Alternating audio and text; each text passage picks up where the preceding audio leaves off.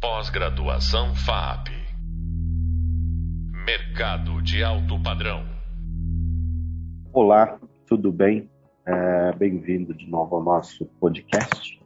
E hoje a gente vai falar de uma união de duas tecnologias. O título do nosso podcast é Você vai cair nessa rede neural. Né? E pelo próprio nome aí, a dica é nós vamos falar um pouco da interação da inteligência artificial com redes neurais. Né? No nosso último encontro, a gente falou sobre os modelos de inteligência artificial, as conceituações e diferenciações, uh, e agrupamos ela em três tipos diferentes. Nesse podcast, nós vamos falar da interação da inteligência artificial uh, uh, e redes neurais. O uso da inteligência artificial ele considera enfoques teóricos e empíricos criando perspectiva tanto de ações lógicas, né, incluindo capacidade de dedução, quanto de sistemas que pensem como seres humanos, podendo aprender com base em experiência. Né? E por que, que a gente trouxe esse tema? As aplicações comerciais hoje, práticas, elas têm funcionado bastante a área de inteligência artificial. Né?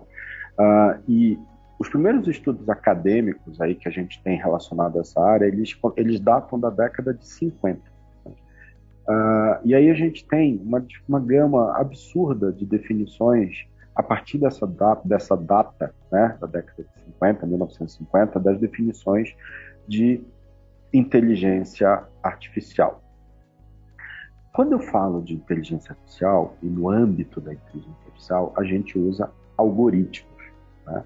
que são conjuntos de, de instruções não dúbias, ou seja, não existe aí uma, um duplo sentido, um duplo, duplo significado que um computador pode executar. Uh, uma gama muito grande de algoritmos de inteligência artificial torna possível o aprendizado com dados e aprimoramento de novos conjuntos de regras e métodos. E aí, métodos aqui a gente chama de heurística. Né? que podem conduzir à descoberta e à resolução de problemas por meio de estratégias e inferências. E é isso a gente traz alguns algoritmos de aprendizado. Né? Quando eu falo de inteligência artificial e uh, aplicações, eu começo a fazer aí um detalhamento cada vez maior de como usar a inteligência artificial. Uh, e eu tenho aí nove grandes sub-áreas desse, dessas, desse agrupamento. Então, eu tenho o Machine Learning, o Data Mining, o Big Data, o planejamento automatizado, a representação de conhecimento, o raciocínio probabilístico ou não, o processamento de linguagem natural, robótica, sistema de agente e multiagente e aplicações. Né? Os produtos de inteligência artificial elas têm o seu uso incorporado no nosso dia a dia, né, com reconhecimento de voz de aplicativos, por exemplo, dos nossos smartphones. E como a gente viu no nosso podcast anterior, a gente tem algoritmos de machine learning usados por empresas como Netflix, YouTube, né, com recomendações de filmes e vídeos. Né? Agora, quando a gente evolui esse assunto, né, a gente começa a ver a aplicação de inteligência artificial para solucionar grandes problemas da área de ciência da computação. Né? Uh, e isso é possível a partir da produção de hardwares cada vez mais potentes dentro desse uh, universo. Tá? Uh, nesse contexto, um ramo de machine learning tem se destacado. e esse ramo a gente chama de deep Learning, que possui métodos de natureza dinâmica, com a promessa de concretização de sistemas preditivos. Né? Então, observa, né, para a gente não perder o fio da a gente está falando de uma inteligência artificial capaz de fazer predição. Né? E não é que ela né, vai prever o futuro, óbvio que não. Ela usa, como eu falei, modelos matemáticos e heurísticos, aonde, baseado em dados históricos, ela consegue mostrar tendências, ela consegue fazer uma predição. Né? mostrando aí uma capacidade contínua de melhora e adaptação às mudanças de padrões, né? onde o modelo não é adaptado, mas treinado. Né? O Deep Learning, por exemplo, é a tecnologia que está por trás de sistemas como Siri, Google Now, Google Translate, o tradutor, uh, e o Cortana, que é o assistente personalizado da Microsoft. Dito isso, as redes neurais artificiais, ou a RNA, elas são os métodos de deep learning com capacidade de reconhecimento de padrões complexos ou numerosos e com uma função de aprendizado dentro da própria rede. As RNAs, elas se baseiam na arquitetura dos neurônios humanos. Aí, o termo neural, rede neural, porque elas têm uma arquitetura, uma forma de interação que lembra os nossos neurônios humanos. E elas têm uma função. Elas destinam-se a reproduzir o aprendizado por meio do desenvolvimento de sistemas que aprendem com exemplo de treinamento. Então, o que, que acontece aqui? Essa rede neural, ela permite à inteligência artificial a replicar ações e tomadas de decisões por meio de treinamento. Ela vai sendo treinada com informações, ela vai aprendendo e vai replicando. Né? As RNAs elas são compostas por camada de entrada, saída e pelo menos uma camada oculta, que transforma os dados recebidos na entrada em algo que a saída possa usar. Essas camadas são compostas por neurônios. Tá? O primeiro tipo de neurônio usado em uma RNA, ela foi, foi inspirada em um neurônio humano e ele foi criado pelo Frank Rosenblatt em 1958. E esse primeiro neurônio foi chamado de perceptron. Ele possui uma arquitetura bem simples e ele ficou obsoleto para a resolução de problemas complexos pela sua uh, ele é inflexível, né? falta de estabilidade, ele era uma solução uh, técnica bastante instável. Né? É, e isso foi um dos problemas que causou a, a vamos dizer, a morte precipitada dele. Né? Atualmente, dois tipos de neurônios são utilizados pelas redes neurais. O perceptron multicamadas, que impulsionou o uso em larga escala do Deep Learning, e o sigmoid, né, que é uh, uh, utilizado principalmente por ser uma rede de neurônio muito mais complexa, né, uh, e, mas muito mais estável. Tudo bem? Quando a gente entra, então, nesse assunto de rede neural, inteligência artificial, a gente tem que falar de um paradigma. O que é o paradigma? Nosso paradigma em questão chama-se paradigma simbólico. Ele, do que, que consiste o paradigma simbólico? Ele trata-se dos mecanismos que a inteligência artificial tem para efetuar transformações simbólicas, ou seja, números, letras, palavras e símbolos. Dentro desses mecanismos estão os programas de uso geral, como, por exemplo, os sistemas de ERP, é, SAP, TOTOS, Oracle, Senior, Omnier, Time, Boeing, entre muitas outras marcas que a gente conhece no nosso cotidiano profissional. Uh, eu tenho também a aplicação dessas simbologias em workflows, planilhas, calculadoras, uh, e todos com alto nível de determinismo, baixa generalização, ou seja, eles são direto ao ponto, baixo reconhecimento e zero criatividade. Então perceba o seguinte: quando eu começo a falar de RNA, né, inteligência artificial e rede neural, observa que eu não estou aberto aqui à criatividade. Eu estou falando de algo extremamente lógico e racional. Né? Ah, e dentro desse contexto ainda tem os sistemas de raciocínio que operam sobre as regras canônicas da lógica proposicional. Vamos traduzir. Ah, quando eu trabalho exatamente com RNA e trabalho dentro desse universo do paradigma simbólico, ou seja, de olhar símbolos, ah, eu tenho ali várias camadas, exatamente pela minha composição, que se assemelha a um, uma rede de neurônios, e essas camadas elas vão me permitindo um aprendizado cada vez mais profundo. Vou dar um exemplo prático para que vocês consigam entender exatamente do que a gente está falando e como a gente está falando. Então, por exemplo, a gente usa, vocês devem ter familiaridade com um aplicativo chamado Google Maps. Né? Nesse Google Maps, eu tenho cálculo de rotas. Né? E essas rotas, é, elas vão me mostrando caminhos que eu tenho que ir seguindo. Dentro dessas rotas, ela também vai mostrando o trânsito, ela vai mostrando se o trânsito está se tornando mais denso ou menos denso, ela vai me dando caminhos alternativos. Então percebe o seguinte, que a cada uma dessas informações, um aplicativo como o Waze, o Google Maps vai me dando, eu tenho uma camada de rede neural sendo consumida e sendo processada para me dar esse retorno. Né? Uh, então, quando você, por exemplo, vai no Waze lá e você clica lá em postos de gasolina, ele faz um mapeamento. E aí vocês vão observar que nos postos ele tende a sinalizar, por exemplo, preço do combustível. Então, isso são camadas de informações que vão sendo colocadas dentro uh, uh, uh, desse, desses sistemas para que ele forneça essa informação. Tá? Então, o que, que eu tenho com isso? As características do que se pretende ensinar a uma RNA, elas vão definir o modelo de arquitetura da minha inteligência artificial. Né?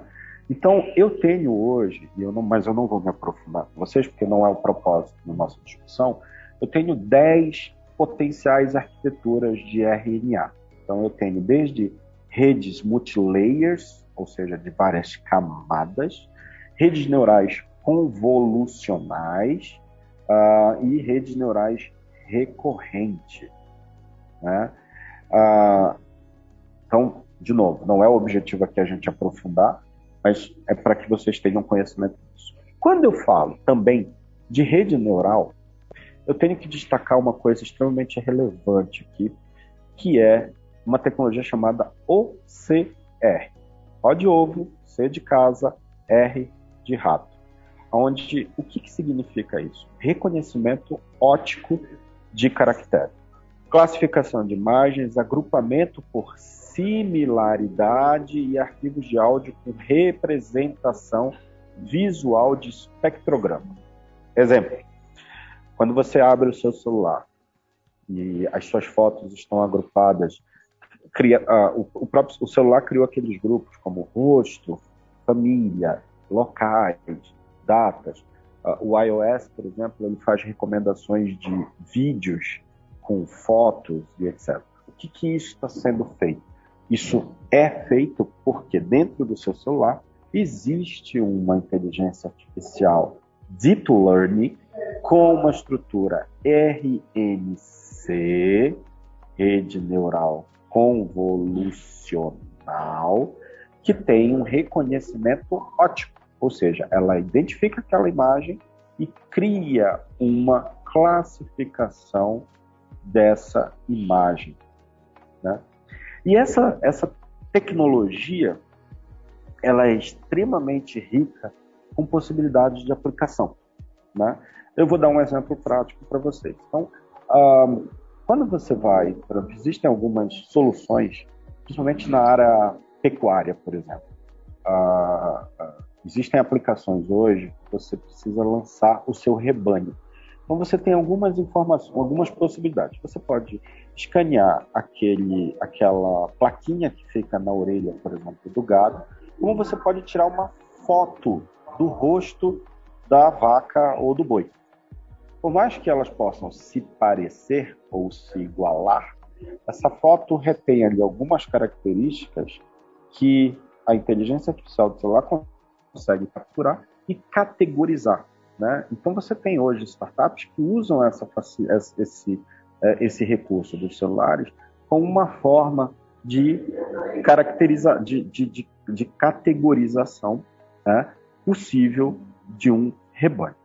E aí vamos aprofundar um pouco mais sobre as aplicações de negócio para inteligência artificial simbólica, que é exatamente do que a gente está falando aqui.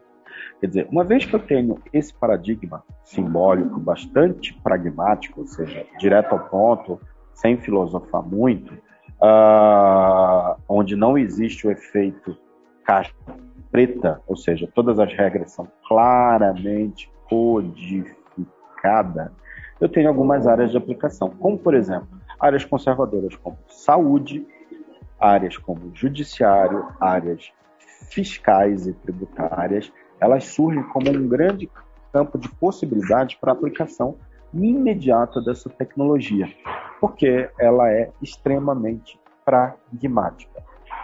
E aí eu tenho um outro campo de aplicação de oportunidades que são na área de óleo e gás, energia, aeroespacial e mineração.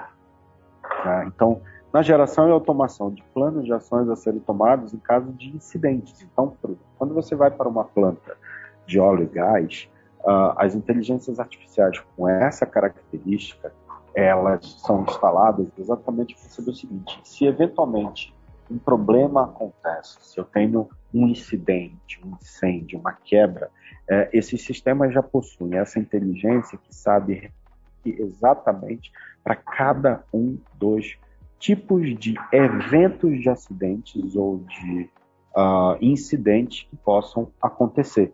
Então, eu não, não fico mais sujeito à tomada de decisão humana, que pode titubear, até porque você está colocando o seguinte: o ser humano sob pressão em uma situação de desastre tendo que tomar uma decisão. Então, para esse exemplo, para esse cenário, para essa situação, a gente usa muitas vezes a inteligência artificial, né? Então, ela gera aí planos de ação extremamente é, relevantes. Uh, e também eu posso ter a aplicação de, desse tipo de tecnologia em negócios mais tradicionais, na automação das regras de negócio, né? para, por exemplo, criação de sistemas de precificação dinâmico para produtores e distribuidores de commodities. Então, por exemplo, você tem lá uh, produtores de café uh, que têm o preço da saca do café variando em função de N características. Eu posso ter aí uma inteligência artificial que, vinculado a ele, pode gerar, por exemplo, um cenário uh, amplo de precificação. Né? Uh, dito isso, eu vou para uh, o meu segundo paradigma que eu gostaria de dividir com vocês. Né? E aí eu falo do paradigma conexionista. Tá? O que, que ele quer dizer? Eu tenho vários tipos de redes neurais. Além dos vários tipos de redes neurais, eu tenho métodos de uso e treinamento. Então, eu tenho redes neurais RNN, que é Recurrent Neural Network. Eu tenho redes neurais como LSTM, uh, redes neurais como AE, redes neurais como BAE, entre outros. Né? Eu tenho uh, uma gama muito vasta de uh, redes neurais possíveis. E aí eu tenho o paradigma de conexão, onde eu integro todas essas redes neurais. Então, os tipos de redes neurais, métodos e uso. Né? E eu tenho uma abordagem do Deep Learning, né? que me permite fazer uma aplicação bastante difundida desse tipo de tecnologia. Né? É, essas tecnologias que são geradas a partir de paradigmas conexionistas né, que permita a integração desses diferentes tipos de redes neurais, o qual me gera o deep learning, uh, uh, me permitem sistemas open source, ok, que do qual algumas redes como Google e Facebook lançam mão para permitir a criação de aplicativos. Então, observa o seguinte: a gente simplificar o entendimento. Quando a gente fala de um paradigma conexionista, onde você tem aí a conexão de redes neurais, métodos e treinamento, é, eu entro no universo do deep learning. Esse tipo de rede neural é usada, por exemplo, pelo Google, pela Apple, pelo Facebook, para criar rotinas prontas que para um desenvolvedor facilita no desenvolvimento da, de um aplicativo. Então, vamos lá, eu tenho um celular, seja ele Android, seja ele iOS, uh, onde eu vou desenvolver o aplicativo. Então, o que, que eu tenho de facilitação pela inteligência artificial? Para que eu consiga aproveitar a potencialidade máxima de um aparelho de uh, celular dessa, dessa, desses fabricantes, né, eu já tenho que ter ali dentro um pacote pronto que consegue conectar todas essas diferentes funcionalidades e habilidades dos aparelhos. Aí entra o nosso paradigma em questão. Então, quando eu vou criar um aplicativo para qualquer função que você queira dentro do seu celular, eu já tenho essas soluções open source, ou seja, de códigos abertos, que me permite simplesmente integrar ao meu programa e, com isso, gerar uma grande, um grande beneficiamento do equipamento. Então, eu vou usar ele na máxima funcionalidade. Né? Então, uma vez feito isso, por exemplo, eu posso reconhecimento de face dos celulares. Então, quando você põe, você instala lá o seu aplicativo, por exemplo, uh, e, e, ele pergunta na primeira vez: você gostaria de habilitar o seu reconhecimento facial? E você clica sim. O que que isso aconteceu aí? Aconteceu que eu usei esse código aberto do fabricante, que usa ali a inteligência artificial costurando todas as funcionalidades do meu aparelho de celular de tal forma que a experiência do usuário com esse aplicativo seja muito confortável, uma vez que ela vai usar todas as facilidades do celular. Né? Eu tenho ali uma gama de funcionalidades com reconhecimento facial, reconhecimento de voz, reconhecimento de digital, né? É, e que isso expande. Quando eu vou para uma aplicação mais complexa, por exemplo, isso é algo que já pode ser visto nos carros como o da Tesla, aonde a integração com o seu celular é fundamental para que eles consigam entender todas as características que tem, ali. Então, ele configura temperatura, estações, estilo de música, é, altura do banco, tudo a partir do seu celular. Bom, dito tudo isso, vamos aprofundar um pouco mais sobre as aplicações de negócios para inteligência artificial conexionista. Né? Ele é um dos paradigmas que são mais explorados atualmente por grandes empresas, como eu falei, Google, Facebook, Tesla, Apple, em seus produtos e seus serviços. Né? A versatilidade deles é bastante grande. Entretanto, é, com um custo e um risco alto na criação de aplicações por conta da complexidade dos processos e treinamento dos modelos né, e as suas possíveis configurações. Então, aqui eu vou deixar com vocês algumas oportunidades de aplicação e negócios que esse paradigma nos permite. Né? Então, por exemplo, controle de qualidade de produtos industrializados com uso de imagem fotográfica ou espectrométricas, né, fotografia em cores que o olho humano não vê, como infravermelho e raio-x, é possível, por exemplo, com pouco esforço, criar sistemas que aprendem textura, aspecto, força, sabor de produtos e sejam capazes de gerar uns ganhos significativos na redução de custo de controle de qualidade e confiabilidade. Imagina usar, ou seja, um celular para fazer um controle de qualidade numa indústria alimentícia com essa característica. Só é possível graças à inteligência artificial conexionista que já está dentro dos aparelhos que a gente está usando no dia a dia. Né? Detecção de crises, oportunidades de investimento e desinvestimento para o mercado financeiro. Então, aonde aplicar, em que momento tirar. Então, isso é uma, é, é, é uma facilidade que a inteligência artificial pode trazer. Detecção de crises, né? uso de detecção de faces e monitoramento de áreas controladas detectando potenciais é, invasores. Então, sistemas de segurança que podem ser vendidos hoje nas lojas, né, nas lojas que usam a tecnologia dos nossos celulares, né, de reconhecimento facial. Ok? Gente, hoje o nosso podcast chega ao fim, um pouco mais complexo, falando aí entre paradigmas e rede neural, mas que eu deixei, fiz questão de trazer para vocês alguns exemplos da aplicação no dia a dia, né? E aí, de novo, como eu sempre faço, eu queria deixar alguns pontos uh, de fixação aqui para vocês. Né? O uso do paradigma de inteligência artificial será um dos grandes impulsionadores daquilo que se chama de indústria 4.0. Né? Isso já é uma realidade para empresas com produtos e processos com maior maturidade no uso de dados em direção a níveis bem mais exponenciais. Né?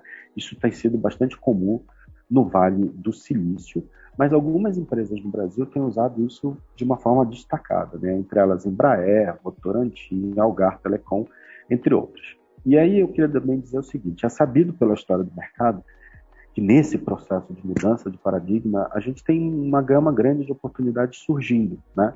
Uh, e muitas marcas morrem, mas muitas marcas surgem. Né?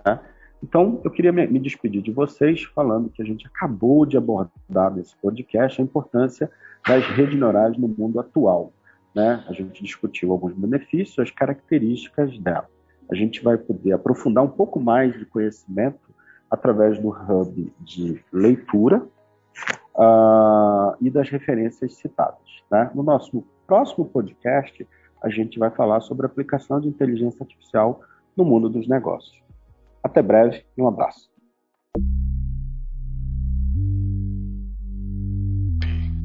Mercado de alto padrão.